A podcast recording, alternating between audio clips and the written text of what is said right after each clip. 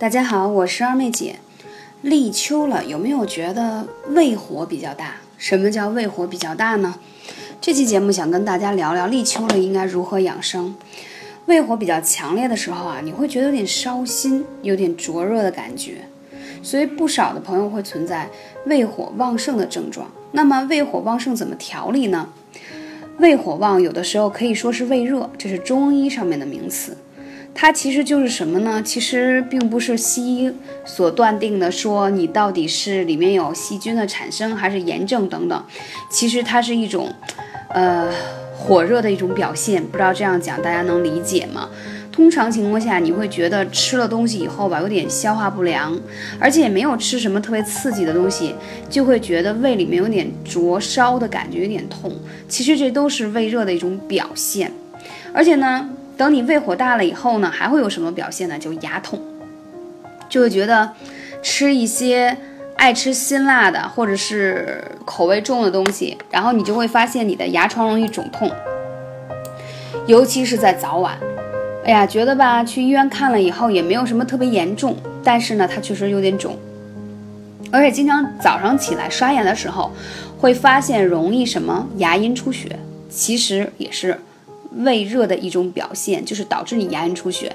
当然，如果你本身是有牙周疾病的朋友，那也也会导致牙龈出血。所以我现在讲的是说，你并没有这种症状的情况下，你导致牙龈出血。还有就是你会觉得口气难闻，这都是胃里有浊气往上跑。因为其实胃里有浊气应该是往下啊，通过排气呀，通过等等其他的方式把它排出。但是就是因为它逆转了。所以它往上跑以后，你当然就会有什么喉咙肿痛啊、牙肿痛啊，同时还有口气的问题。所以呢，说了这些呢，我们怎么办呢？首先呢，立秋之后天气干燥，虽然天气依然很热啊，但是它已经在节气当中跟夏天有很大的区别了。所以大家千万不要再太过的熬夜。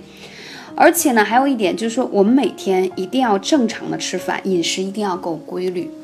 而且呢，在秋天的时候，不要盲目的说秋天就开始进补了，吃大鱼大肉很油腻的东西，这样会更加增加你的这个胃部的压力。那在这时候，我们怎么去缓解它呢？我这里要讲到一些穴位啊。第一个，如果你觉得你胃有灼痛的。感觉，嗯，我第一时间是建议大家一定要先去看医生啊。如果医生判断说啊，你没有什么器质性病变，你并没有什么胃溃疡啊、胃炎啊等等的这些啊症状，你只是一个单纯的胃热引起的，那我建议你可以艾灸中脘，配合脚上的太冲，因为中脘穴啊特别特别的好，就好比你吃了一个。呃，调节你的脾胃的一个中药丸，但是它不用吃药，它就可以达到很好的效果。同时呢，你脚上的那个太冲穴啊，它是什么？它是肝经上的穴位。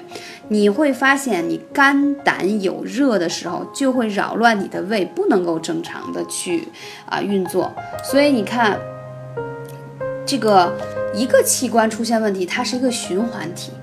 所以说，大家不要经常熬夜，吃饭也要作息规律，要多补充水分啊。同时，尽量吃一些清淡的食物。那太冲穴在哪里呢？太冲穴在我们脚面上大脚趾、二拇脚趾之间的缝隙上。大部分人去按呢，都会很痛。而且这个穴位，我跟大家讲，一定要确凿。就是在艾灸当中有很多的这种灸的手法，比如说你用一个很粗的艾灸悬在你的皮肤上五到十厘米的位置叫悬灸，啊，还有雀啄，雀啄是什么意思？就是用大火，啊，用力的啊，集中的去，啊，灸这个穴位，而且停留时间很短，但是你需要在空中这个手来回来去的去。摇，这样才能够让它有很大的火力，一下着在这个穴位上，大家能理解吗？这样对穴位的刺激是最强的。你可能会觉得有点被烫的感觉，但是它是帮助你下肝火特别好的一个方法。同时啊，如果你胃热比较严重、胃火比较大的，一定要少吃辛辣，什么花椒、辣椒、麻椒啊，这些食物都尽量要少吃，因为它就会引到你的胃火、胃气是比较热。比较大的，同时啊，到了秋天了，我建议大家可以多喝一些菊花枸杞水，因为它可以下肝火、生津啊、去热。特别的好的一味这个秋天喝的凉茶，同时你里头还可以搁一点麦冬啊，因为它可以有滋阴生津的作用。你会到觉得到秋天以后，人总是由于干咳咳嗽，或者觉得啊喝了很多水都觉得干干的感觉，就是因为节气不一样了嘛，而且体内特别容易有这个干燥生火的状态，可能会很多人会说，哎，二姐。嗯，觉得艾灸本身就是火嘛，对吧？然后你还让我们用艾灸，这样不更上火吗？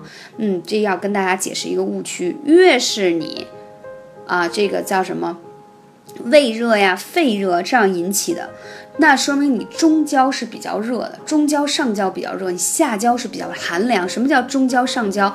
就是你的上半身都是中焦跟上焦，能理解吗？腿上的都是下焦，所以你会发现很多人手脚都冰冷的不得了。